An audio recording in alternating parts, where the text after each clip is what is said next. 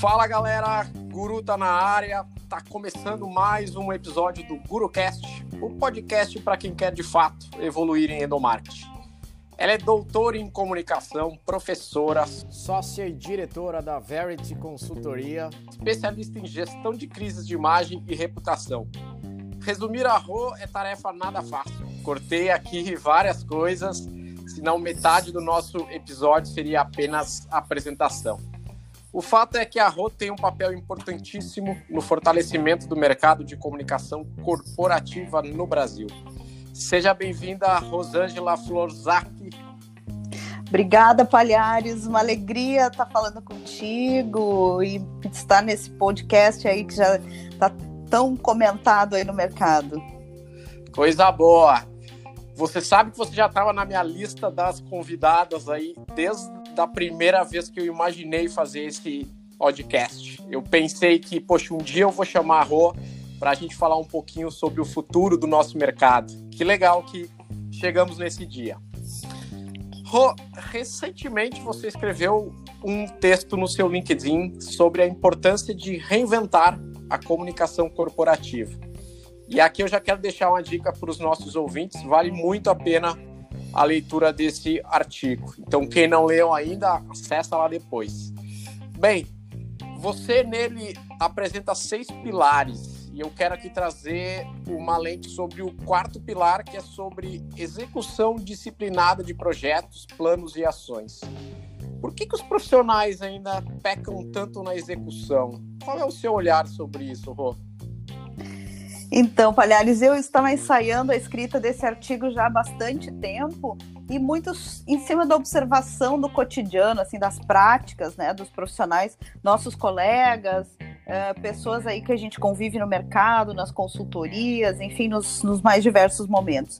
É, e ali eu tentei fazer uma síntese, né, do que seriam esses pilares que nos garantiriam uma nova, uma releitura, uma ressignificação dessa área de comunicação corporativa. E especificamente esse pilar que você toca é um dos que eu venho observando há muito tempo como um grande desafio e quase que um, uma espécie de boicote dos profissionais da área.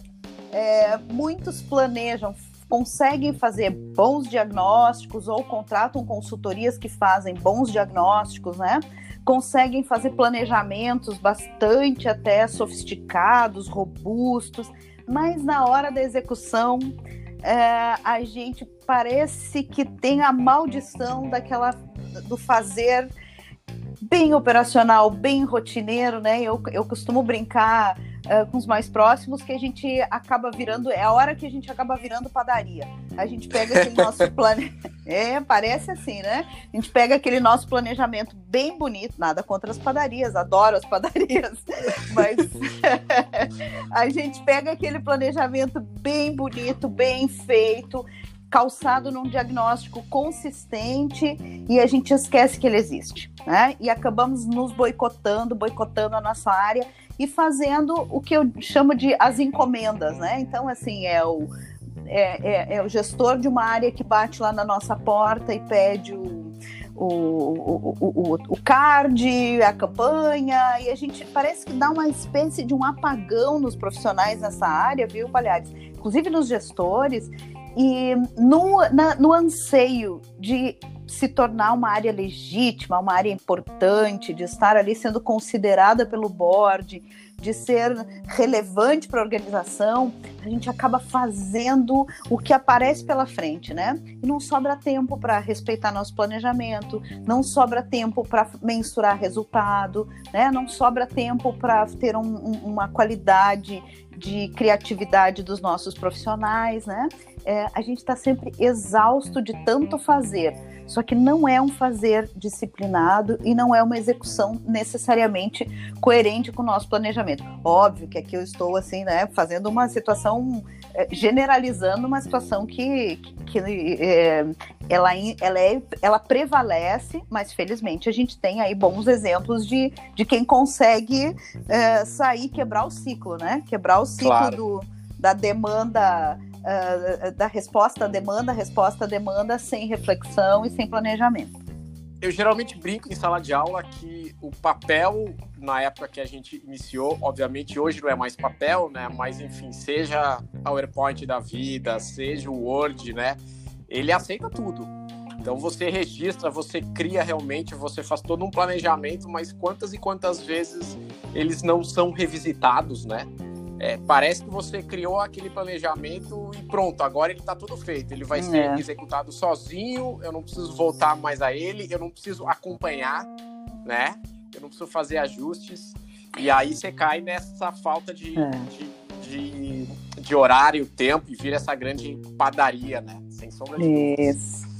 E é libertador quando o profissional consegue fazer a experiência de respeitar o seu próprio planejamento, né? Eu tenho acompanhado alguns casos bonitos, assim, de, de levar realmente, de acreditar. Às vezes me parece, Palhares, que falta Uh, um pouco de, de fé na gente mesmo, sabe? Falta um pouco de uhum. fé na área, falta acreditar que aquilo sim, é, parece que como não é um, um, um, produto, não é uma área exata, não tem uma, um, uma uh, precisão, né? E eu, e eu, inclusive, acho que tem precisão e que tem mensuração e que tudo precisa ser mensurado.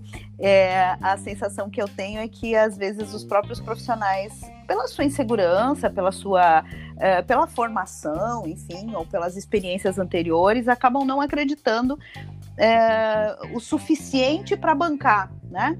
porque tem que ser muito uhum. forte, tem que ser muito forte, porque há um imaginário na cabeça da, das outras, das demais áreas, nós somos uma área em inclusão nas organizações.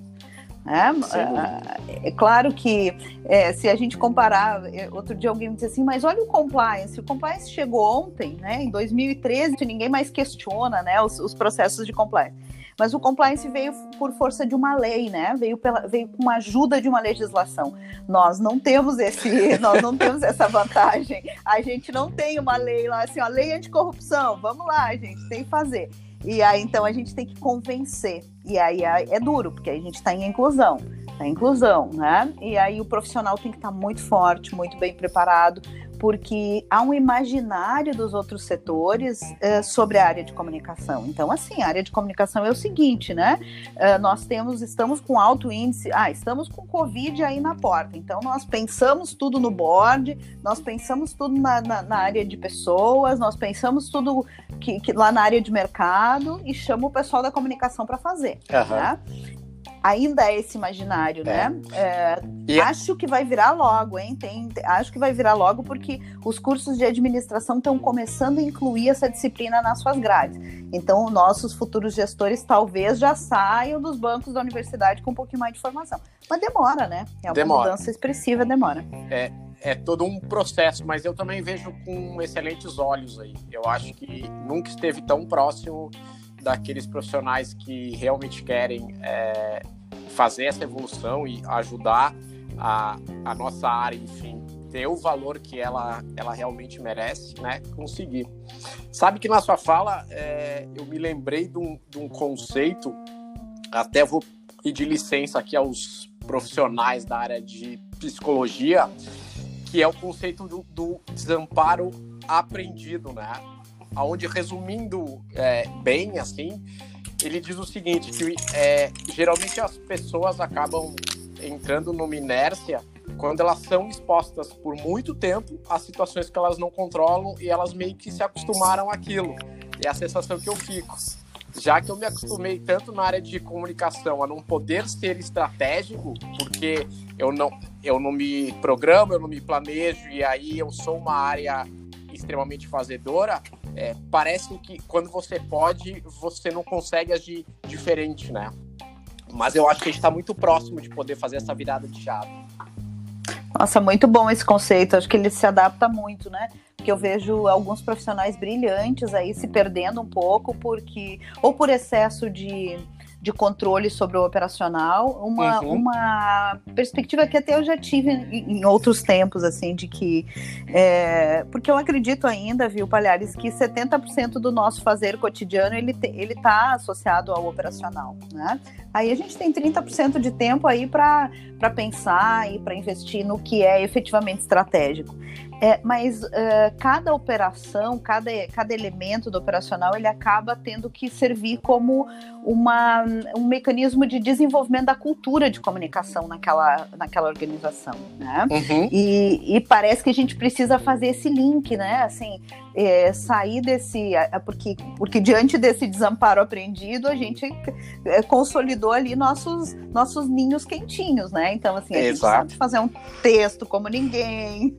a gente faz uma campanha bonita, né? A gente, a gente manja, sabe? A gente tem a técnica.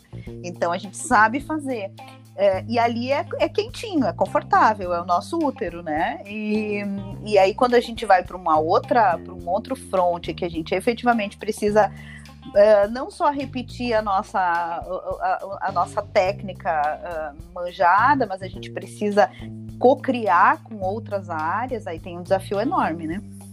Sem dúvida. Tu sabe que é, eu já vi diversos profissionais que queriam né, fazer essa, essa evolução, mas aí ficavam presos realmente nesses 70% que você falou, né? Uhum. E sim, isso, isso não vai mudar, né? É, um, é, um, é uma ilusão nossa achar o dia que eu virar um profissional estratégico, eu só vou fazer o estratégico. Não, uhum. às vezes desempenhar um operacional, dependendo da situação, é tão estratégico quanto. A questão está em como é que a gente gerencia esse tempo para que o operacional não vire uma desculpa, né? Olha, eu não tive tempo de fazer o estratégico porque eu estava criando a campanha, porque eu estava alimentando os canais internos, porque eu estava fazendo isso, aquilo. Enfim, uhum. precisa ter um equilíbrio para que você consiga desempenhar, né? Eu Perfeito. me lembro de um, de um colega que ele queria, porque queria que lá na nossa empresa a gente tivesse uma área de inovação. E eu acho que ele passou um ano falando com a gente, da gente criar essa área, enfim, criamos a área. Criamos a área, ele ficou como gestor dessa área, ele tinha alguns desafios. É... Foi-se um ano ali na área, mais ou menos, trabalhando, e no final desse ano quando a gente sentou para avaliar, ele não tinha desenvolvido nenhum projeto. E ele, ele ia sair em férias logo em seguida. E a, a gente deu uma sentada com ele e falamos: olha, de repente dá uma analisada, vamos ver o que a gente pode melhorar para o ano seguinte, né? Porque de fato a gente criou uma área de inovação e a gente não tem nenhum projeto de inovação vinculado à área. E o que foi mais engraçado é que na volta das férias dele, ele me chamou para conversar e disse: Olha só, Palhares, eu nem pensando eu não estou feliz com, com esse novo cargo. Eu quero voltar hum. ao, ao que eu fazia antes. Obviamente, aqui eu, aqui eu não estou fazendo julgamento se ele fez certo, fez errado, Sim. até porque eu teria que também analisar o quanto a empresa não deu condições para que ele agisse diferente, né? Mas o que claro. ficou na minha lembrança foi isso, que muitas vezes quando a gente tem a oportunidade de agir de maneira estratégica, às vezes bate aquele medo, às vezes bate aquela zona de de conforto que você falou, né? E aí uhum. muitas vezes a gente usa essa desculpa de que não, a, padaria eu sei fazer, então me deixa na padaria. Isso, exato, exato. É, é engraçado, né? Porque é, e aqui eu não tô quando eu falo ali da comunicação é, corporativa estratégica no artigo, eu nem ouso chegar no ponto da inovação, né? Uhum. Porque eu acho que assim a inovação é uma vez instalada essa, essa perspectiva mais é, estratégica da comunicação, incorporando o operacional, mas dando sentido a esse operacional, aí eu vou avançar né, um passo e vou lá para a inovação, que hoje a gente tem é, poucas experiências interessantes de inovação na nossa área. Então tem um espaço enorme aí para isso.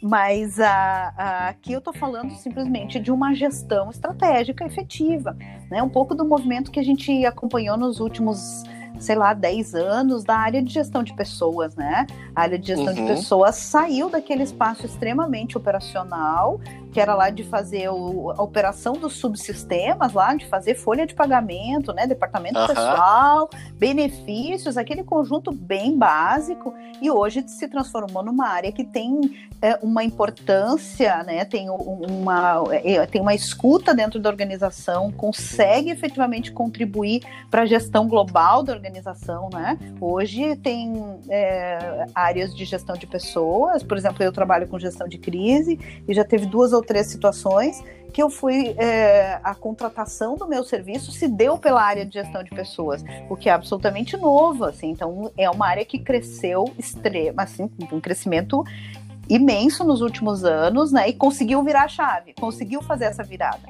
Né? Conseguiu ganhar esse caráter de consultoria interna, né? Conseguiu agregar uh, inteligência para sua operação. E esse é o nosso, para mim, é o, é o benchmark da comunicação hoje, né? Nós precisamos fazer esse movimento urgentemente, porque senão a gente fica.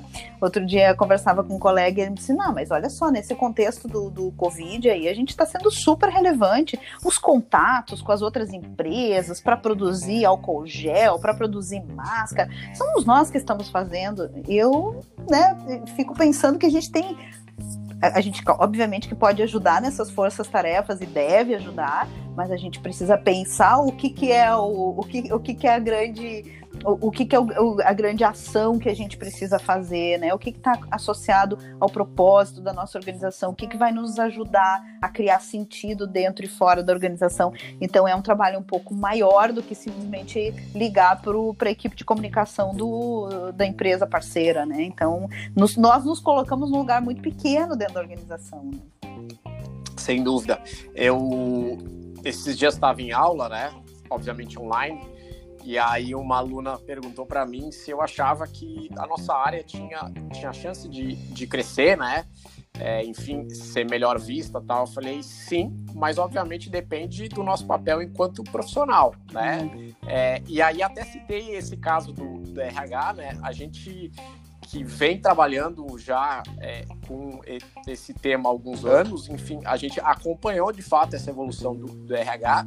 E o, e o RH, em determinados momentos, até meio que teve uma crisezinha. Ele não sabia se o papel dele era colocar o endomarketing junto da área dele ou não.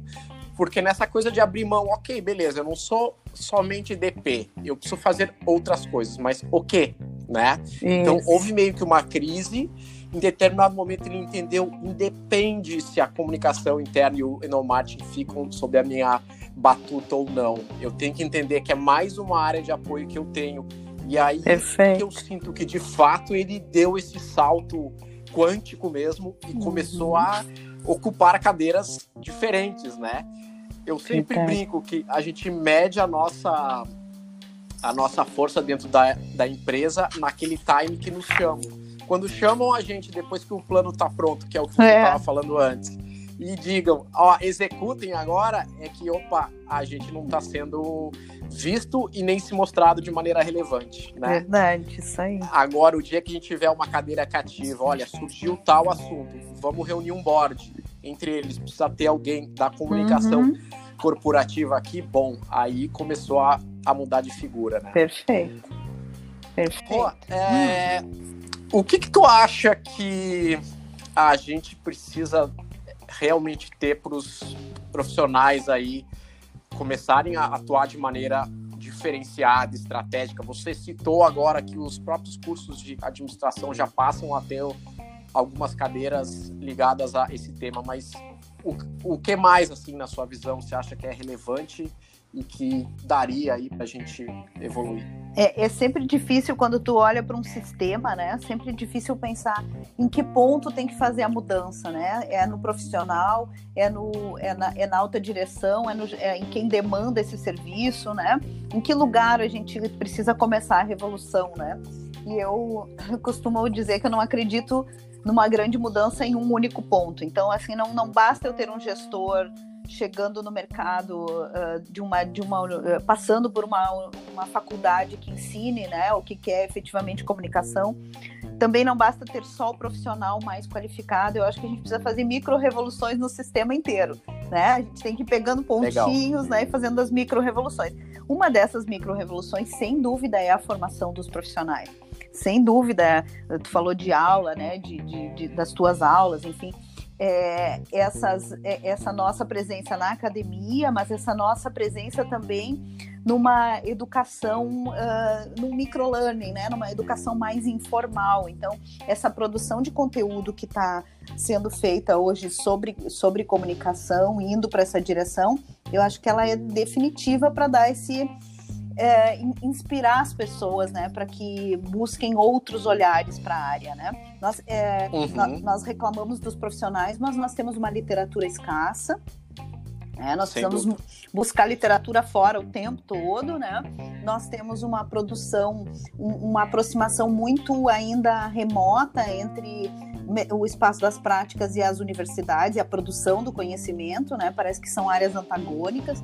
Então, assim, eu acredito que se a gente mexer em cada um desses pontinhos que estão no sistema, fazer pequenos movimentos ali, a gente consegue, uh, com, em, em, pouco tempo, ter uma nova visão do sistema todo, sabe? Eu, eu acredito muito nessas micro-revoluções aí. Que legal. Esse nosso podcast entra no ar no domingo, Dia das Mães.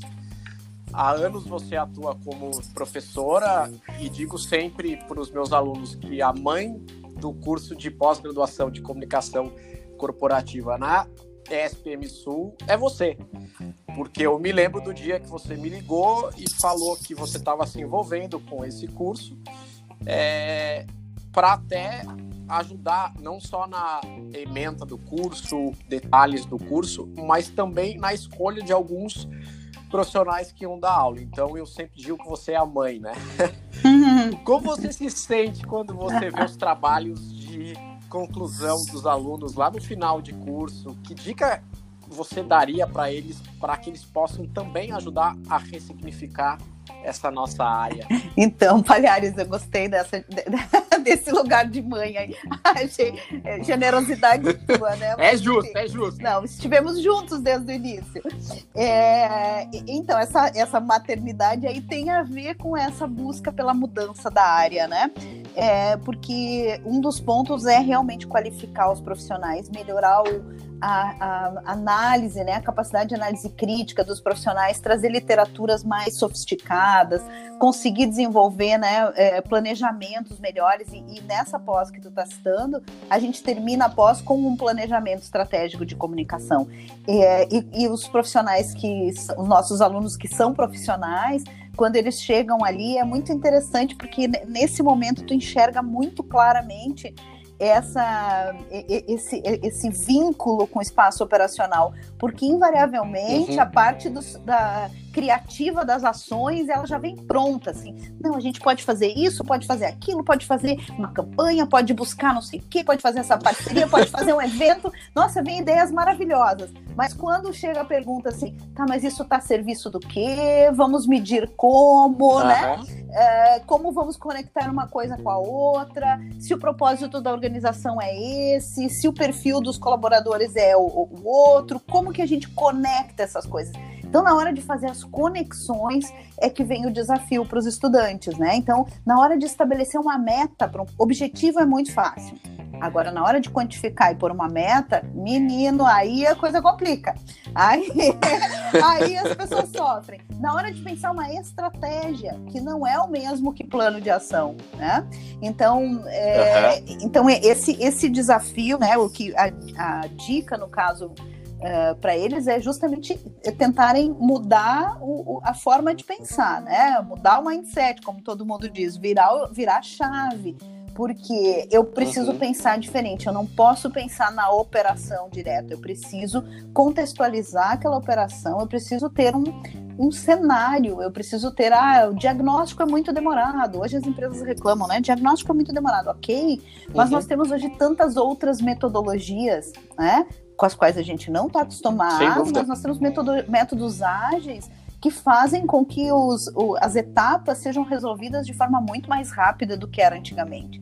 Então, eu tenho condições. Aí, nessa hora, o estudante tem que se abrir para essas outras possibilidades. Assim, deixa, esquece, né? Faz assim, é, faz uh, tábula rasa, esquece o que eu sei, esquece o que eu estou acostumado a fazer e deixa eu tentar pensar sobre outra perspectiva. Então, deixa eu buscar uma literatura que seja uh, do campo da prática, aplicada, uh, mas que, que traga né, percepções de outros pensadores de outras áreas, né? A gente precisa sair um pouquinho da caixinha só da comunicação. Vamos lá para psicologia, como tu citou, para antropologia, né? Uh, eh, para a própria física. Nossa, tem tanta para a área da saúde. Agora a gente está precisando entender muito da área da saúde no contexto que a gente está vivendo e, e não dá para ser uma, um conhecimento superficial. Eu vou precisar estudar mais. Não. Né? Se eu quero que a área tenha um reconhecimento, que tenha uh, orçamentos mais robustos, eu preciso oferecer estratégias mais sofisticadas. E aí eu preciso estudar mais, eu preciso procurar mais conhecimento. Não dá para ficar com o que a gente já uh, usou lá na era industrial, na prime no primeiro Não. movimento da era industrial. Precisamos avançar muito disso. o que a gente usou nos trouxe até aqui. Perfeito. Agora, não vai garantir a nossa. Já evolução. estamos na quarta, né? Revolução, então, assim, precisamos, precisamos atualizar, né? Não dá para continuar fazendo as, as, os, os instrumentos lá da primeira.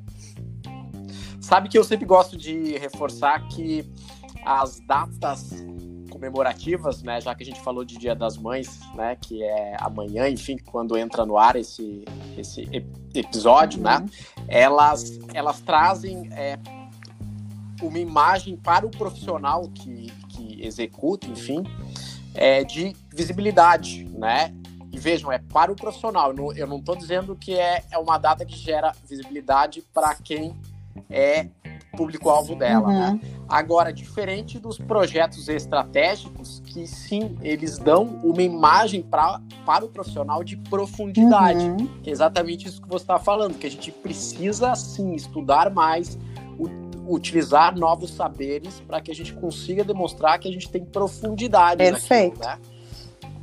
Perfeito. E, e, e junto disso, é óbvio que linkando com o seu 70 a 30 lá, hum. né? A, a grande dica que eu sempre dou para os alunos profissionais, enfim, é que eles de fato consigam planejar a sua rotina para que o operacional seja o mais produtivo possível e que sobre tempo para eles se dedicarem diariamente para o estratégico. Nem que seja essa dedicação, um olhar de como é que está indo aquele planejamento, uhum. se precisa de algum ajuste, se precisa de alguma conexão com algum novo profissional, né? Mas precisa essa dedicação uhum. diária. Caso contrário, a gente vai ser sempre padaria. E operacional, ele tem que ser o, o desenvolvimento do estratégico. Então, eu estou fazendo, mensurando e estou alimentando, retroalimentando o meu planejamento, né? Exatamente. Rô, a gente está chegando no finalzinho aí. Nossa, passou muito rápido. Grande episódio, foi uma. Passou rápido, velho. Queria te agradecer muito por dividir esses grandes aprendizados. É, os alunos volta e meia falam: Ah, professor, você lê que livro? Eu, eu falo: Olha, de uns anos para cá eu tenho lido muita coisa que não é de é. comunicação, é. que é exatamente na linha que você estava falando. E vem muito insight legal, de áreas econômicas, né, enfim, de, de N áreas, né? Um feliz Dia das Mães para você e para todos os os nossos ouvintes aí. Mais uma vez, muito obrigado. Muito obrigada, Palhares, obrigada. Aproveitem o domingo, né? E vamos, vamos adiante, que tem muita oportunidade nessa nossa área. Tem muito a ser construído. Muito mesmo. Boa, sem dúvida. Galera, até a próxima. Humildade, aprendizado e evolução sempre. E aproveitem aí para seguir o Guru do Enomad nas redes e, obviamente, a Rô aí também nas redes sociais. Deem uma olhada no no material dela do LinkedIn, se vocês não leram ainda, que tá muito bom. Tamo junto. tchau. tchau. tchau. tchau.